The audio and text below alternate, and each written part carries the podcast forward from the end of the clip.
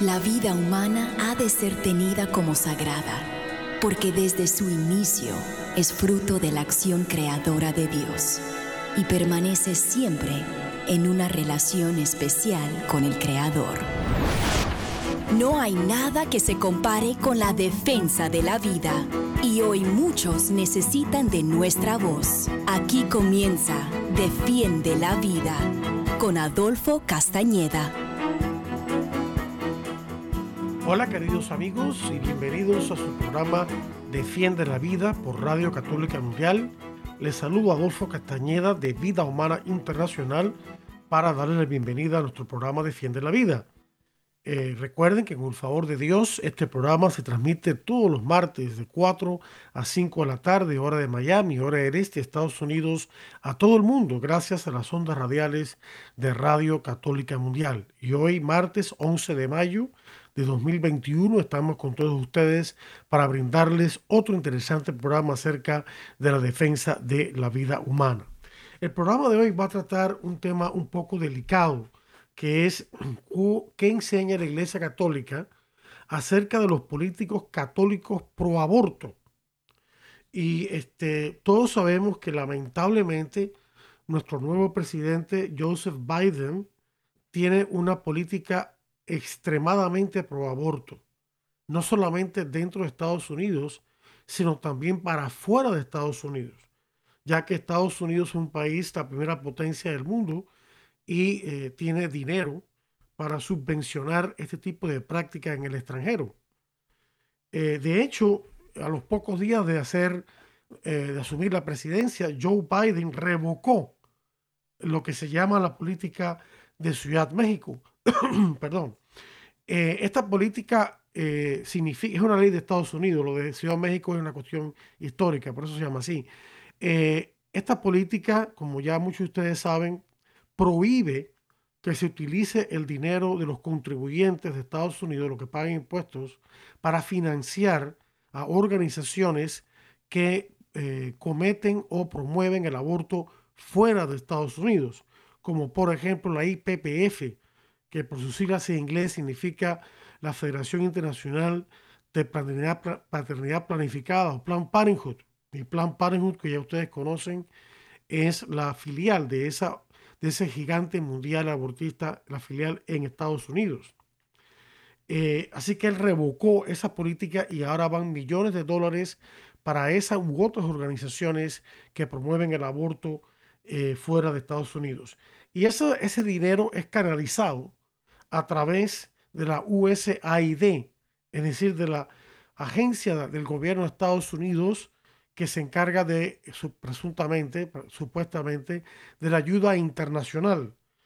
Desgraciadamente, entonces muchos de los millones de dólares que se canalizan a través de esa agencia van a parar a los cofres de estas organizaciones abortistas. De hecho, entre otras medidas abortistas de las muchas que ha tomado, Biden nombró como jefa recientemente de la USAID, de esta agencia, a la abortista Samantha Powers. Samantha Powers de Texas, es una política que ha intentado eh, ser gobernadora de Texas, no lo ha logrado, gracias a Dios. Eh, es de mentalidad súper abortista. Y entonces Biden nombró de jefa a este organismo, a esta señora. O sea que no solamente quitó la política Ciudad de México, sino que también nombró a una persona súper pro aborto a este puesto también ha colocado al frente del Departamento eh, de Servicios de Salud y Servicios Humanos, que, cuyas siglas en inglés son HHS, HHS, Human Health and Human uh, Health and Human Services, Health and Human Services, Servicios de Salud y Servicios Humanos. Colocó al frente de este de esta parte del gabinete de su gobierno, de esta agencia de su gobierno, al extremista pro aborto Xavier Becerra de, California.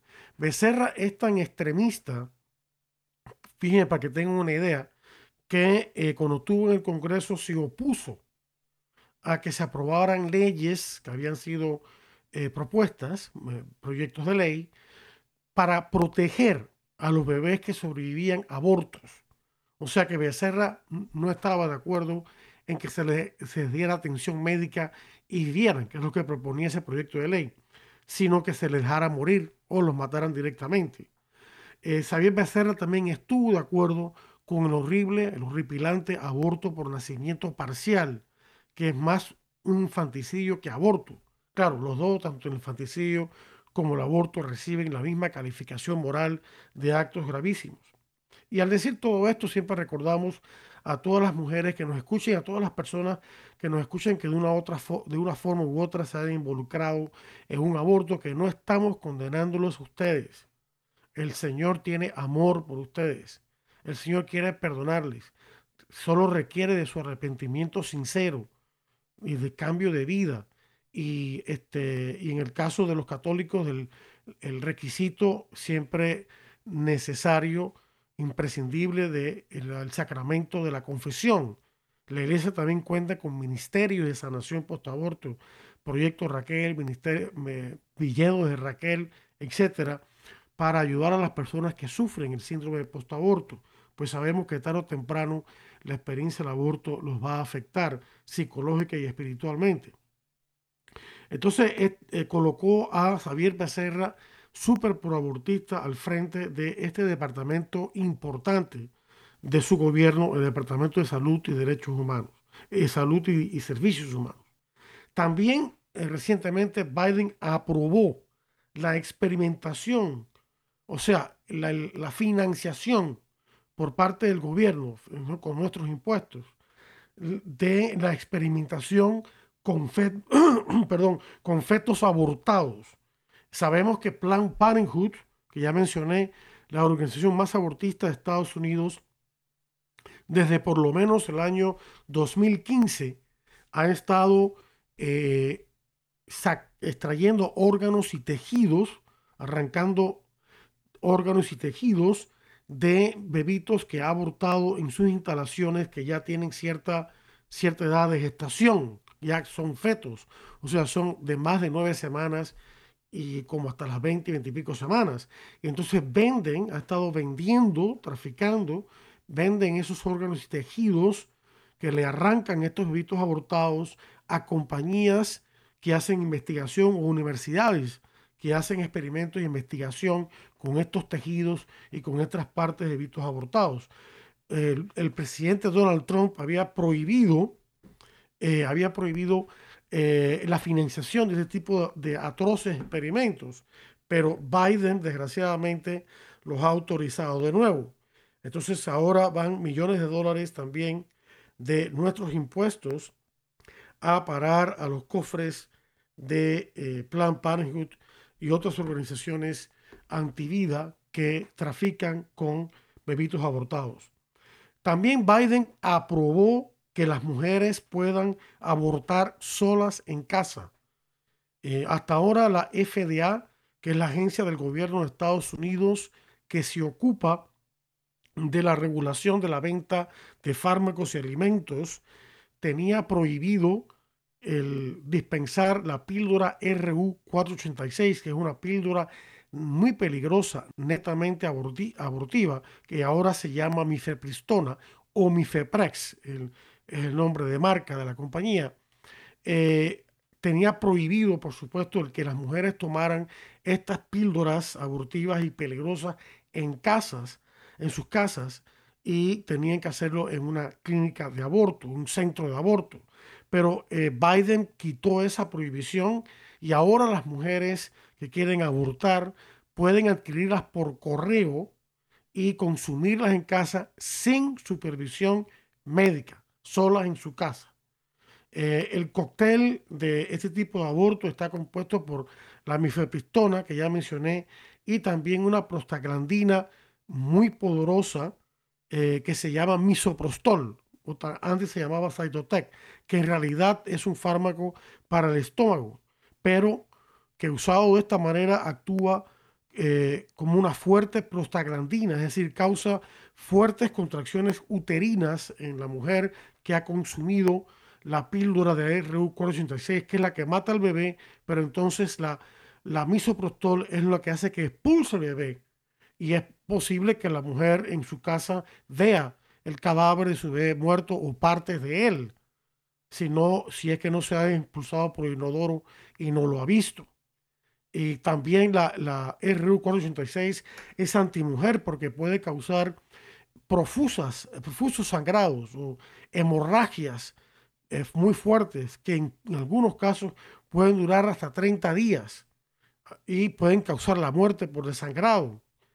O, al menos que la mujer tenga que recurrir, eh, llamar al médico de emergencia para ser atendida en el hospital más cercano.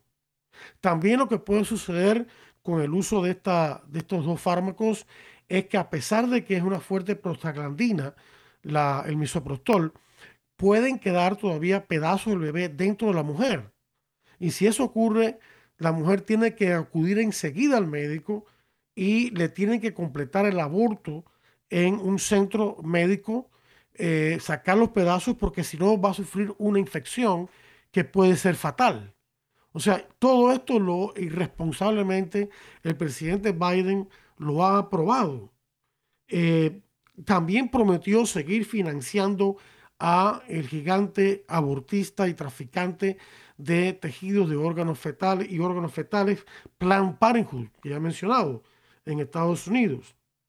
También, fuera allá del tema del aborto, también Biden ha aprobado que varones transgéneros compitan en los deportes con muchachas de su mismo grado, ya sea en high school o las escuelas y las universidades. Eso, esto es muy peligroso, es muy este, inmoral, porque además de que es injusto que eh, varones biológicos compitan con muchachas, por más que ellos se llamen mujeres o se consideren mujeres o muchachas, ellos siguen siendo hombres, incluso aunque, pasen por las mal llamadas eh, cambios de sexo que en realidad, que en realidad eh, eh, no, no dejan de ser hombres, siguen siendo hombres, por más que digan que son mujeres. Y este, también eso incluye el que estos muchachos que se dicen mujeres o que se han hecho los cambios de sexo, que en realidad no cambian el sexo, sino que cambian la apariencia nada más y causan mucho daño, de eso podemos hablar otro día, estos muchachos pueden acceder a las mismas duchas y vestuarios de las muchachas. Esto es eh, totalmente inmoral y, por eso ya hay varios estados que han pasado leyes prohibiendo esta barbaridad. Eh, por último, Biden también está de acuerdo con que los niños, los menores de edad, se sometan a operaciones y, eh, fármacos de cambio de sexo, que, como dije, causan problemas muy serios de salud a largo o a corto plazo y también psicológicos. Él está de acuerdo con esto y este, está promoviendo el género, en la teoría perversa de género en todo su gabinete. Bien, ante esta presidencia de Joe Biden, ¿qué puede hacer la iglesia? ¿Qué, ¿Cuál es la enseñanza de la iglesia acerca de esta, este problema tan serio? La iglesia tiene una enseñanza que tiene que ver con esto, pero yo quiero remontarme a algunos puntos que he tocado en programas anteriores eh, que tienen que ver, por ejemplo, con la relación de la iglesia y el Estado. En el caso de Estados Unidos, la intención de los padres fundadores fue establecer la primera enmienda a la Constitución para garantizar el derecho humano fundamental a la libertad religiosa y de conciencia. Lejos de pretender limitar la libertad de la religión cristiana, los padres de la patria de Estados Unidos querían precisamente evitar que el Estado, el gobierno, impusiese una religión nacional, así como que éste se inmiscuyese en los asuntos internos de la, de la Iglesia y de sus instituciones. La enmienda primera de la Constitución de Estados Unidos dice, dice así en parte, el Congreso por este medio no decretará ninguna ley relacionada con el establecimiento de, la religión ni prohibirá su libre ejercicio. Final de la cita. De esta postura de los padres fundadores de Estados Unidos y de la propia doctrina de la Iglesia Católica, se deduce claramente que la Iglesia, por un lado, no tiene el derecho de imponer sus propias leyes eclesiásticas al resto de la ciudadanía que no es católica, como por ejemplo ir a misa los domingos o los días de precepto o los otros sacramentos. La iglesia tampoco debe meterse en política partidista, en el sentido de que la iglesia no debe decir a la gente por quién votar o por cuál partido votar. La iglesia tampoco debe apoyar a un candidato o partido particular político. Todo ello sería una violación de la distinción entre la iglesia y el Estado.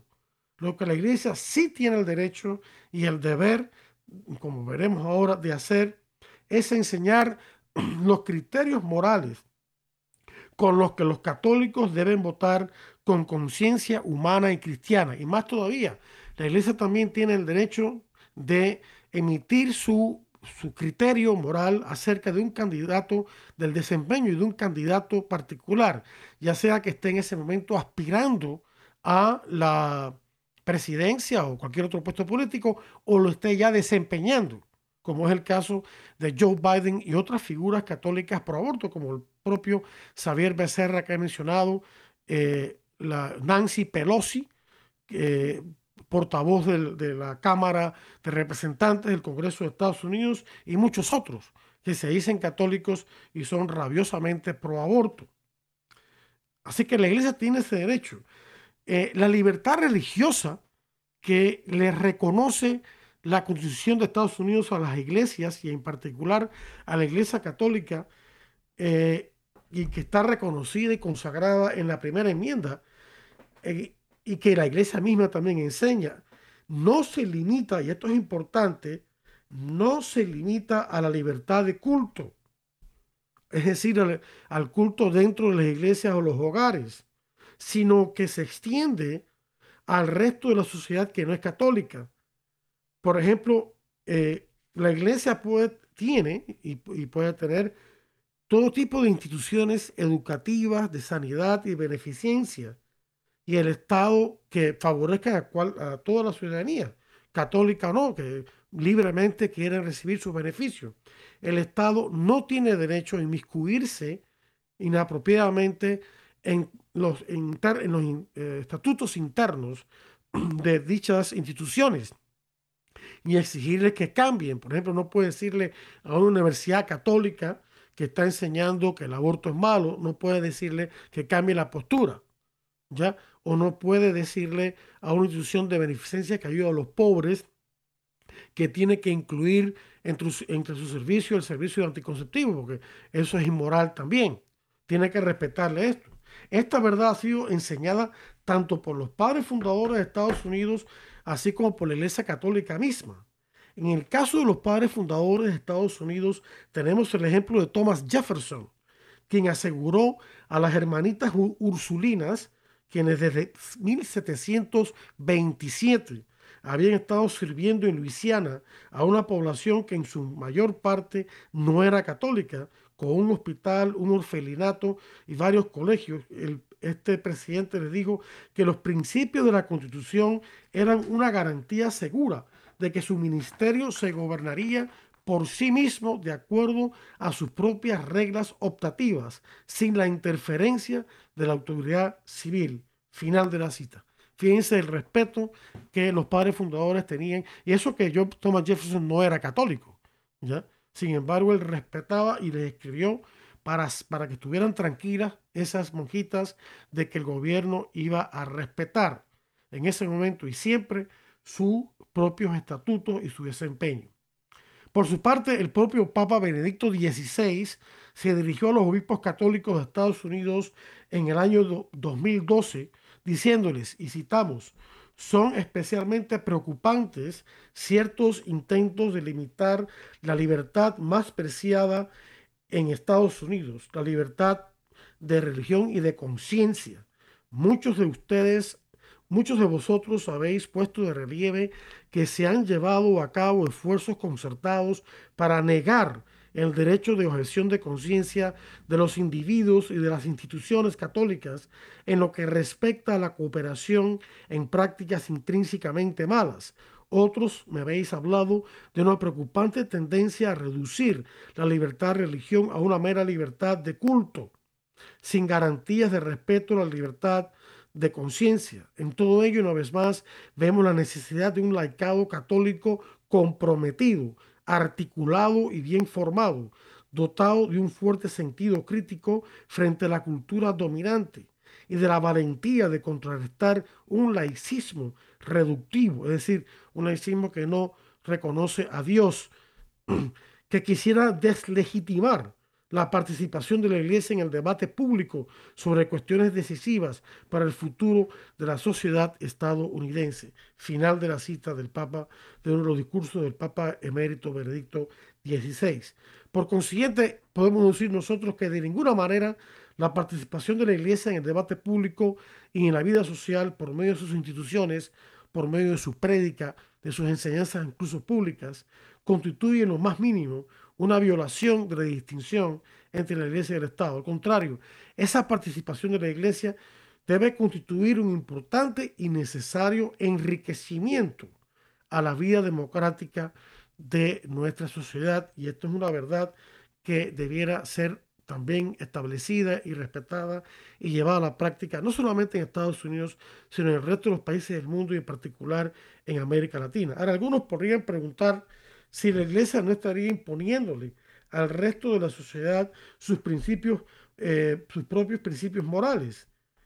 Eh, eso también es un argumento que utilizan los eh, políticos católicos por aborto. Como ya hemos explicado, y seré breve en esto, la Iglesia Católica, cuando condena públicamente el aborto, la anticoncepción, la esterilización, el matrimonio homosexual, la teoría de género y todas esas cosas, la iglesia apela a la ley natural, es decir, toda sociedad que se precie de ser justa debe obedecer esta ley natural. La ley natural es la ley que Dios ha impreso en la conciencia humana, en el corazón humano, en la naturaleza humana, y que obliga a todas las personas, a todos los seres humanos, sin distinción de raza o credo, creyentes o no creyentes, porque es ley natural eh, no matar, respetar el matrimonio entre un hombre y una mujer, no robar, no, este, discriminar, no abusar de eh, los empleados, todo ese tipo de leyes divinas que deben plasmarse en las leyes de la sociedad civil, eh, deben ser respetadas por todos y no son patrimonio exclusivo de la iglesia. Por lo tanto, no es válido el argumento que dice que la iglesia al rechazar el aborto, la eutanasia y todos esos males, se está inmiscuyendo en la política o está imponiéndole al resto de la sociedad sus propias leyes. Porque sí, son leyes que tienen iglesia, pero al mismo tiempo son comunes a todos los hombres, son patrimonio universal. La Declaración de Independencia de Estados Unidos expresa esencialmente esta misma verdad y vamos a leer ese fragmento tan, tan conocido por muchos, este breve fragmento que lo dice todo. Sostenemos en que estas verdades son evidentes por sí mismas, a saber, que todos los hombres han sido creados iguales, que han sido dotados por su creador de ciertos derechos inalienables, entre los cuales se encuentran la vida, la libertad y la búsqueda de la felicidad. Final de la cita. En otras palabras, los padres de la nación americana establecieron desde el inicio el principio de que los derechos fundamentales de los habitantes de Estados Unidos venían de Dios y no del gobierno o la sociedad. Eso, eso es muy, tiene que estar muy claro. Nuestros derechos fundamentales no los otorga el Estado. El Estado no tiene ningún poder para otorgar derechos, sino tienen grave deber de reconocer esos derechos. Y fíjense también cómo los padres fundadores de la patria colocaron el derecho a la vida como el primer derecho inalienable de todas las personas. Las convergencias con la doctrina católica sobre este tema, queridos hermanos, son evidentes, son muy llamativas. Y por otro lado, y basándonos también en todo lo que hemos explicado anteriormente sobre la iglesia, la, la iglesia tiene el derecho de que sus principios sean respetados por aquellos que trabajan, colaboran o reciben libremente los servicios de sus instituciones sociales, además del mismo Estado. Ello es evidentemente válido para todas las demás instituciones sociales o empresariales que hayan sido establecidas por individuos o por entidades o por otras entidades privadas seculares o religiosas. En todo caso, al exponer su doctrina en defensa de la vida humana y de otros derechos en el ámbito público, la Iglesia no impone, sino que propone estos principios. La gente es libre de aceptar o no dicha doctrina, pero el exigir a priori, ante tiempo, que la Iglesia y sus, y sus miembros ni siquiera se pronuncien sobre estos importantes temas morales y sociales es simplemente caer en la intolerancia y en la discriminación antirreligiosa. Ello es algo inadmisible en una sociedad que se precie de ser democrática y pluralista, así como dañino para, la misma sociedad.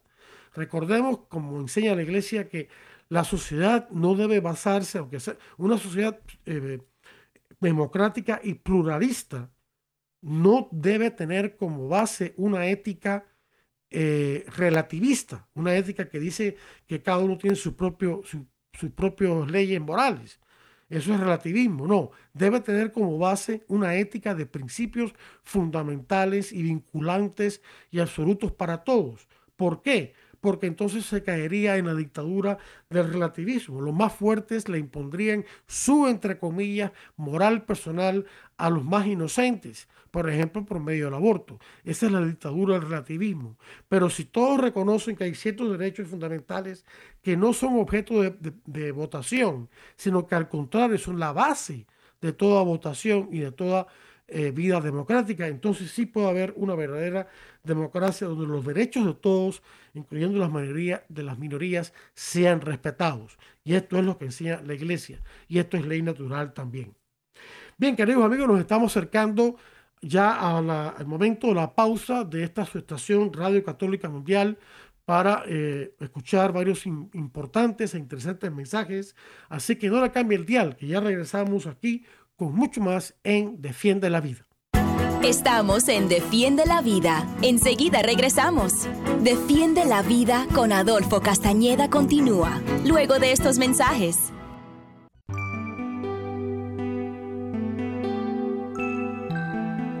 Si en la tierra dos de ustedes unen sus voces para pedir cualquier cosa, estén seguros que mi Padre Celestial se las dará. Pues donde hay dos o tres reunidos en mi nombre, ahí estoy yo en medio de ellos.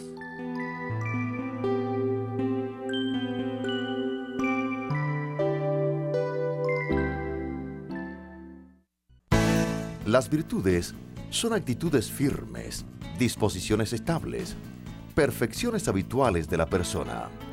Añade una virtud a tu vida. La amistad.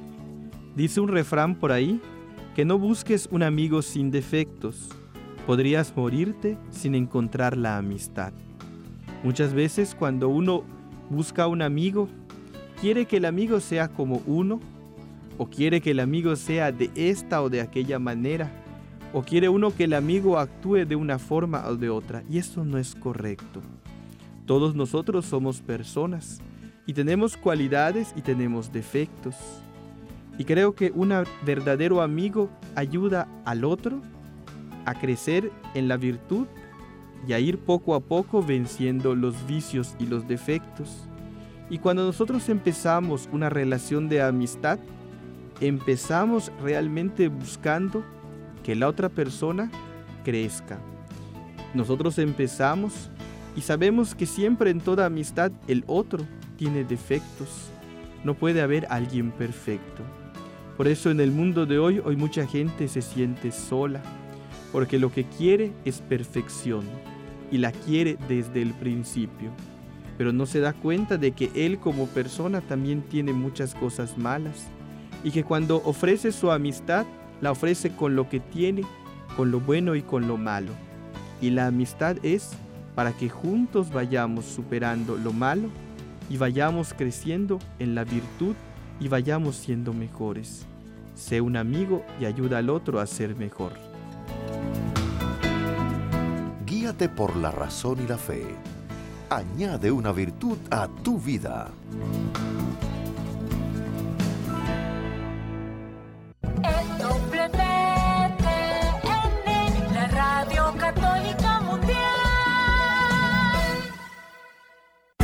Y ahora continúa Defiende la Vida con Adolfo Castañeda. En vivo por Radio Católica Mundial. Defiende la Vida con Adolfo Castañeda. Continúa ahora.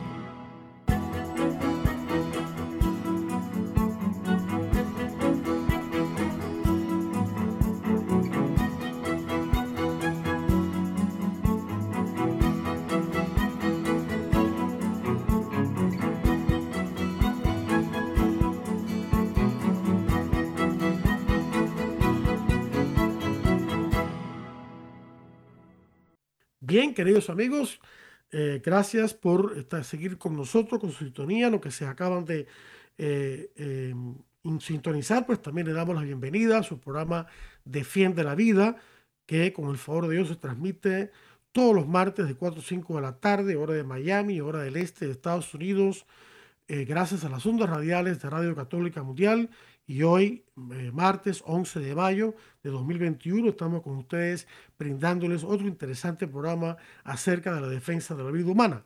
El tema de hoy es qué enseña la Iglesia acerca de los políticos católicos pro aborto. En realidad, en la primera mitad del programa no hemos abordado este tema específico directamente todavía, pero hemos sentado las bases. Hemos hablado del derecho que tiene la Iglesia a pronunciarse incluso en público acerca de los temas morales que tienen repercusiones políticas, sociales, económicas, familiares, científicas, o lo que sea, porque la iglesia, cuando aborda esos temas, no se está metiendo en política, está abordando la dimensión moral que está presente en todas estas esferas importantes de la vida humana, porque en todas ellas está presente, el presente, perdón, el, el deber de todos de respetar la vida, de respetar la propiedad privada, de respetar eh, los derechos de los trabajadores, de respetar el, el, matrimonio compuesto por un hombre y una mujer y la familia que se funda en él. Todas estas cosas que son patrimonio común universal, la iglesia tiene derecho y no se está inmiscuyendo en política ni nada por el estilo al predicar y a defenderlos. Y también tiene derecho a establecer instituciones educativas, sanitarias, de beneficencia, y que el Estado debe respetar sus, sus eh, estatutos y sus leyes internas. Eh, de manera que este, eso lo hemos establecido y vemos cómo la Constitución de Estados Unidos y su Declaración de Independencia coinciden, convergen con esta enseñanza de la Iglesia y cómo la sociedad americana eh, elaboró una constitución para que el Estado respetase esa libertad de conciencia y de religión de todos los ciudadanos. Ahora bien, vamos ya más directamente al tema que nos concierne, que es qué enseña la Iglesia Católica sobre el deber político de los católicos ante, el aborto y luego hablaremos de los, de los políticos católicos. La Iglesia enseña, y vamos a citar ahora, del documento titulado de la Congregación para la Doctrina de la Fe, que es la mano derecha del Papa, en documento magisterial, Declaración sobre el aborto provocado del 18 de noviembre de 1974, en su numeral número 22, dice, la Iglesia enseña que debe quedar bien claro que un cristiano no puede jamás conformarse a una ley inmoral en sí misma. Tal es el caso que admitiera en principio la licitud del aborto. Un cristiano no puede ni participar en una campaña de opinión en favor de semejante ley, ni darle su voto, ni colaborar en su aplicación. Final de la cita. En realidad, queridos hermanos, esta enseñanza aplica a todas las personas y no solo a los católicos. Sin embargo, es evidente que los políticos y sobre todo los políticos católicos tienen aún mayor responsabilidad. Por lo tanto, si no se debe votar por leyes pro aborto, mucho menos se podrá votar por candidatos pro aborto, ya que los candidatos al ser elegidos son los que de una manera u otra tienen potestad respecto de las leyes. Y este grave deber de no votar a favor de leyes pro aborto incluye también el deber de no votar por leyes que niegan el derecho a la objeción de conciencia de los que no quieren cooperar de ninguna manera con la práctica del aborto. Y aquí volvemos a citar de la mismo párrafo anterior de este documento. Es, por ejemplo, inadmisible que médicos o enfermeras se vean en la obligación de prestar cooperación inmediata a los abortos y tengan que elegir entre la ley cristiana y humana y su ley profesional. Final de la cita. Es cierto, queridos hermanos, que el aborto no es el único problema que existe. Sin embargo, la iglesia enseña lo siguiente, y volvemos a citar del mismo documento sobre el aborto provocado, esta vez del número 11, lo siguiente. El primer derecho de una persona es su vida. Ella tiene otros bienes y algunos de ellos son más preciosos, por ejemplo, la vida espiritual. Pero aquel, el derecho a la vida, es el fundamental, condición para todos los demás. Por esto debe ser protegido más que ningún otro. Final de la cita. Esto es muy importante porque hay eh, eh, presidentes que son pro aborto como Biden, pero que entonces, por otro lado, hacen ciertas cosas buenas, favorecen, digamos, o, tratan, o dicen que favorecen a los pobres. Entonces ya muchos los quieren aceptar por esa razón, pero no, eso no está bien. La prioridad es la defensa de la vida especialmente los más inocentes, como acaba de decir este documento sobre el aborto provocado de la Iglesia Católica. El aborto, por otro lado, es un grave mal intrínseco y como tal su prohibición no admite excepciones. Hay otros problemas de la sociedad que admiten diferentes soluciones legítimas y donde puede haber una legítima diversidad de opinión respecto de dichas soluciones. Son los, son los temas que eh, exigen una eh, prudencia, eh, los temas de, de, prudencia moral, como por ejemplo la justicia social, la educación, la salud, la migración, etcétera, etcétera. No se puede comparar eso con algo intrínsecamente malo como el aborto o la eutanasia, sino que son temas que, de nuevo, admiten diferentes posiciones, mientras todas ellas sean buenas, eh, entre los mismos católicos y, los ciudadanos de una sociedad particular. Por otro lado, en la actualidad el aborto, queridos hermanos, es el crimen que más vidas inocentes destruye en un solo año. En el mundo, en el año 2019 se reportaron que el aborto mató a más de 42 millones de personas no nacidas. En Estados Unidos, en el año 2017, donde tenemos estadísticas más recientes, el aborto mató alrededor de 860 mil vidas inocentes en un solo año, o sea, cerca de un millón. Los obispos de Estados Unidos han reiterado esta verdad en su plan pastoral para las actividades providas, diciendo lo siguiente que traducimos al español. Entre los importantes temas en torno a la dignidad de la vida humana que preocupan en la iglesia, el aborto necesariamente ocupa un lugar central. El aborto por ser la matanza directa de un ser humano inocente, siempre es gravemente inmoral. Y aquí citan el Evangelio de la vida del, Papa San Juan Pablo II el número 57, la carta encíclica, del Papa San Pablo II sobre el respeto a la vida. Número 57, citan los obispos y continúan diciendo, sus víctimas, las víctimas del aborto, son los miembros más vulnerables e inocentes de la familia humana es imperativo que los que son llamados a servir a los más pequeños entre nosotros, incluyendo el presidente, le den urgente atención y prioridad a este asunto de justicia. Final de la cita de esa carta pastoral que pueden encontrar en la página web de la, la Conferencia Episcopal de los Obispos de Estados Unidos, www.usccbalta.org usccbalta.org. Eh, no se trata entonces, queridos hermanos, de excluir los demás temas, sino de darle prioridad a ciertos temas. Y el más grave y frecuente es el aborto. Por consiguiente, no importa qué postura tenga un candidato sobre los demás temas, económicos, sociales, lo que sea, su posición a favor del aborto lo descalifica automáticamente.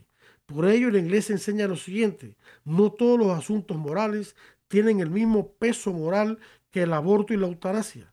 Por ejemplo, si un católico discrepara del Santo Padre sobre la aplicación de la pena de muerte o la decisión de, de hacer la guerra, este no sería considerado por esa razón indigno de presentarse a recibir la Sagrada Comunión, aunque la Iglesia exhorta a las autoridades civiles a buscar la paz y no la guerra, y a ejercer discreción y misericordia al castigar a los criminales, aún sería lícito tomar las armas para repeler a un agresor o recurrir a la pena capital. Puede haber una legítima diversidad de opinión entre católicos respecto de ir a la guerra y aplicar la pena de muerte, pero no, sin embargo, respecto del aborto y la eutanasia. Final de la cita. Y esta cita es de una carta que le envió en aquel entonces cardenal Joseph Ratzinger, que dirigía la eh, Congregación para la Doctrina de la Fe, que es la mano derecha del Papa. El Papa en aquel entonces era San Juan Pablo II, en el 2004, al cardenal McCarrick, que en ese, en ese año era el presidente de la Conferencia Episcopal de Estados Unidos, cuando se estaban reuniendo en un reunión importante, creo que fue en, en, abril de ese año, donde iban a hablar acerca de las elecciones. Y el cardenal les envió esta carta autorizada del magisterio de la iglesia diciéndoles cómo deben ser las cosas. Eh, la única ocasión en que se pudiera votar por un candidato pro aborto es cuando el oponente es peor en ese mismo asunto y no hay ningún tercero pro vida con posibilidad alguna de ganar la elección. Es lo que en lenguaje moral se llama razón proporcionalmente grave. Y al respecto, la iglesia enseña en esa misma carta que hemos citado, enseña lo siguiente que volvemos a citar. Un católico sería culpable de cooperación formal en el mal y tan indigno para presentarse a la Sagrada Comunión si deliberadamente votara a favor de un candidato precisamente por la postura permisiva del candidato respecto del aborto o la eutanasia. Cuando un católico no comparte la posición a favor del aborto o la eutanasia de un candidato, pero vota a favor de este candidato por otras razones, esto es considerado una cooperación material remota que solo, escuchen bien, que solo puede ser admitida ante la presencia de razones proporcionalmente graves. Final de la cita. Y como hemos visto, el aborto y la eutanasia son males intrínsecos. Ni siquiera admiten ponerse en una balanza. la única postura es decir que no, y son los más graves. Por lo tanto, no existe una, eh, una razón proporcionalmente grave que se pueda eh, llamar a colación para este, justificar el votar por un candidato pro aborto o pro eutanasia. No existe la razón proporcional, está muy claro en lo que dice Canal Ratzinger y por consiguiente no se puede votar por candidatos pro aborto. Y aquí va el final de la cita. De esta enseñanza, reitero, claramente se deduce que el votar por un candidato pro aborto, sabiendo que lo es, no habiendo una razón proporcionalmente grave, como ya hemos explicado, y conociendo lo que dice la Iglesia al respecto, constituye un pecado mortal, aunque se diga que se está votando por otras razones. En ese estado no se debe comulgar sin antes haberse confesado de ese pecado y haciendo lo posible por aclararles a otros si es necesario que votó equivocadamente. Así que eso tiene que estar bien claro. Ahora, la parte ya central que nos ocupa, que enseña la iglesia sobre los políticos católicos pro aborto. Respecto a los políticos católicos pro aborto, la iglesia enseña, y esto también es citado de esta misma carta y otros documentos de la iglesia que sería muy largo enumerar, la iglesia enseña que respecto del grave pecado del aborto o la eutanasia, cuando la cooperación formal de una persona es manifiesta, entendida en el caso de un político católico como hacer campaña y votar sistemáticamente por leyes permisivas de aborto y eutanasia, su párroco debería reunirse con él, instruirlo respecto de las enseñanzas de la iglesia, informarle que no debe presentarse a la Sagrada Comunión hasta que termine con la, situación objetiva de pecado y advertirle que de otra manera se le negará la Eucaristía. Cuando estas medidas preventivas no han tenido su efecto o cuando han sido posibles y la persona en cuestión con obstinada persistencia aún se presenta a recibir la Sagrada Comunión, el ministro de la Sagrada Comunión debe negarse a distribuirla. Y esto está en la carta que he citado, que a su vez cita la declaración del Pontificio Consejo para los Textos Legislativos del año 2002, que se titula La Sagrada Comunión y los políticos y perdón, y los católicos divorciados y vueltos a casar civilmente, que tampoco deben comulgar. Pero ahí, ahí aprovechando eso, el cardenal lo aplica a la cuestión de aquellos católicos que persistentemente, obstinadamente siguen promoviendo el aborto. Aquí hay una cita eh, implícita al canon 915 que habla precisamente de eso, que se le debe negar la comunión a los que persisten públicamente en pecado grave. Y sigue explicando esta carta del cardenal Ratzinger. Esta decisión propiamente hablando no es una sanción o una pena. Tampoco es que el ministro de la Sagrada Comunión esté realizando un juicio sobre la culpa subjetiva o interior de la persona, sino que está reaccionando ante la indignidad pública de la persona para recibir la Sagrada Comunión debido a una situación objetiva de pecado. Final de la cita. Y esta última oración de esta cita se refiere al escándalo o causa de confusión y pecado que el político católico pro aborto o cualquier otra figura católica pública pro aborto que pretenda comulgar. Por ese escándalo que significa causa de pecado y confusión que está causando en los demás fieles y no a un juicio personal de ese político o figura pública católica. El propio político católico pro aborto o figura católica no debe quejarse bajo ningún pretexto de esa prohibición a recibir la comunión. Uno de esos pretextos que hemos eh, escuchado y que el presidente Joseph Biden también ha puesto y que ha dicho y que es un argumento falaz, es decir, que él o ella se opone personalmente al aborto, pero que debe representar a una población gran parte de la cual no es católica y a la cual no puede imponerle, entre comillas, sus propios valores religiosos o morales. Ese argumento, queridos hermanos, es una burda falacia. Es una burda falacia. Primero que todo, ya hemos dicho que la defensa de la vida humana no es un principio exclusivamente católico. Es un principio de ley natural y también de ley civil, que deben eh, prohibir siempre la matanza, sobre todo de personas inocentes. ¿Ok? Así que no puede usar ese argumento. Eh, y también por lo siguiente, es precisamente porque se debe a todos los habitantes representados por su cargo que debe defender la vida ante el aborto. Los niños por nacer, los que no han nacido todavía, sean católicos o no, también son parte de los habitantes cuyos derechos fundamentales ese político, en este caso el presidente, está llamado a defender y tutelar. O sea que es al revés. Eh, no solamente no lo está imponiendo, eh, no, no está imponiendo ningún principio católico a nadie, sino que le está imponiendo la muerte a través del aborto a todos los niños por nacer de la nación, por lo menos en potencia, sean esos niños católicos o no. La iglesia quiere que esos niños también sean defendidos, no importa que no sean católicos. Ya, ya un día lo serán, si Dios lo quiere, ¿no? Pero lo importante aquí es que ese político católico pro aborto comprenda que no puede usar esos argumentos tontos. Parece mentira que una persona de calibre intelectual de nuestro presidente, que ha recibido la mejor educación posible en las mejores universidades del mundo y que ostente ese cargo y que tiene una larga eh, carrera política, crean esa tontería, porque es un argumento tonto. Y también, con mucho respeto, no me queda más remedio que añadir lo siguiente. Hay algunos prelados, no voy a mencionar nombres, en Estados Unidos y otros lugares, que han dicho que ellos no quieren convertir la comunión en un arma política y utilizan ese argumento para justificar el darle la comunión a políticos católicos por aborto como el propio presidente Joseph Biden.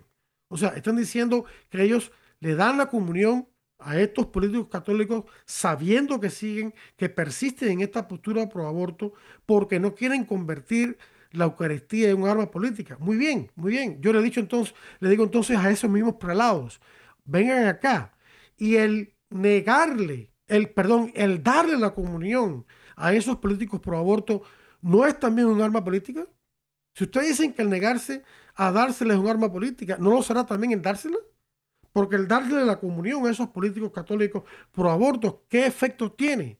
Por supuesto que tiene un efecto eh, público y un efecto político, porque las personas que ven a ese político comulgando pueden pensar, personas católicas en la misa, pueden pensar, o los que se enteran eh, el resto de la sociedad, pueden pensar, ah, bueno, si, si, este, si la iglesia permite que Joseph Biden comulgue o que Nancy, eh, Nancy Pelosi eh, comulgue o que Xavier Becerra comulgue o cualquier otro político pro aborto, figura pública por aborto que se diga que sea católica, que se diga si misma católica comulgue, no es eso, un, no tiene, tendrá eso una repercusión favorable para la candidatura o el ejercicio de su, del poder eh, presidencial o vicepresidencial o lo que sea de ese político católico?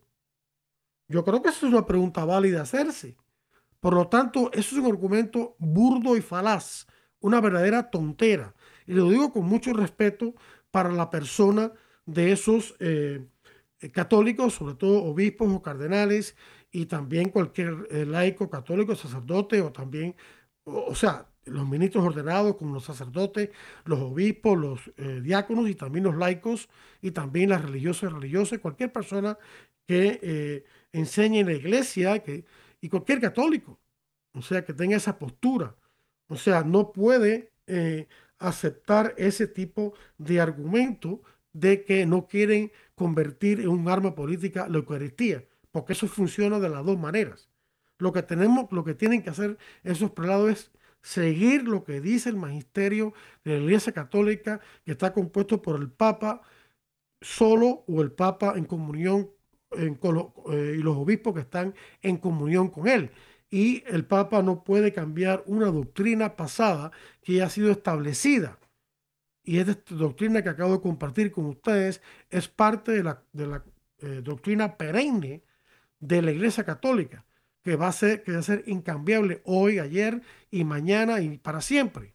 Y por lo tanto, todos desde el Papa hasta el más último de los eh, laicos, debe ajustarse a esta enseñanza que acabamos de explicar para todos ustedes. Así que finalizando, la Iglesia Católica, sus obispos, sus sacerdotes, sus ministros laicos de comunión o religiosos de, de comunión, tienen el sagrado deber de negarle la comunión a políticos católicos pro aborto o a figuras católicas pro abortas que públicamente profesan estar a favor del aborto o incluso promoverlo, deben negarle la comunión y hasta que estas personas públicamente tienen que arrepentirse públicamente, es lo que exige la iglesia en su derecho canónico, y se confiesen y, de, y dejen de tener esas posturas y de seguir promoviendo el aborto. Cuando digan eso y públicamente eh, se arrepienten y si vayan al sacramento de la confesión, se arrepienten y no hagan más eso. Entonces, y solo entonces, con muchísimo gusto, se le vuelve a dar la comunión. Pero tiene que haber un arrepentimiento sincero. En el caso de esto, como el daño es público, como son figuras públicas, el arrepentimiento debe expresarse también, además de la confesión, públicamente, para que todo el mundo sepa de que ellos ya no están promoviendo ni la eutanasia, ni el aborto, ni ningún otro mal, y entonces sí se podrá votar por ellos. Así que, queridos hermanos, la Iglesia Católica tiene una enseñanza muy clara, contundente, es una enseñanza misericordiosa, de amor. La Iglesia no quiere que nadie pierda su alma y recurre a esta enseñanza precisamente para tratar de conmover lo más posible la dureza de corazón y de conciencia de estas figuras católicas pro aborto para que con esa enseñanza, con esa amenaza de, comunión y de, la comunión, esta gente, eh, hay, gente que hay que sacudirlos con algo fuerte. A veces después de predicar el amor y mucho amor y no hacen caso, entonces hay, que predicar esa, esa dimensión del amor que en inglés decimos que es tough, que es dura, ¿no? Pero que es necesaria como Cristo mismo hizo, para que entonces con, con nuestras oraciones, nuestros deseos, nuestras oraciones, estas personas cambien de parecer, se vuelvan pro vida. Eso es posible, para Dios no hay nada imposible. Y eh, dejos de promover la matanza de niños y niñas por nacer, promuevan el respeto a la vida de todos. Bien, queridos amigos, hemos llegado al final de este programa de Defiende la Vida. Adolfo Castañeda, su eh, anfitrión, les saluda y les desea la paz de Dios. Les invita para que la próxima semana escuchen otro interesante programa de Defiende la Vida Hasta entonces.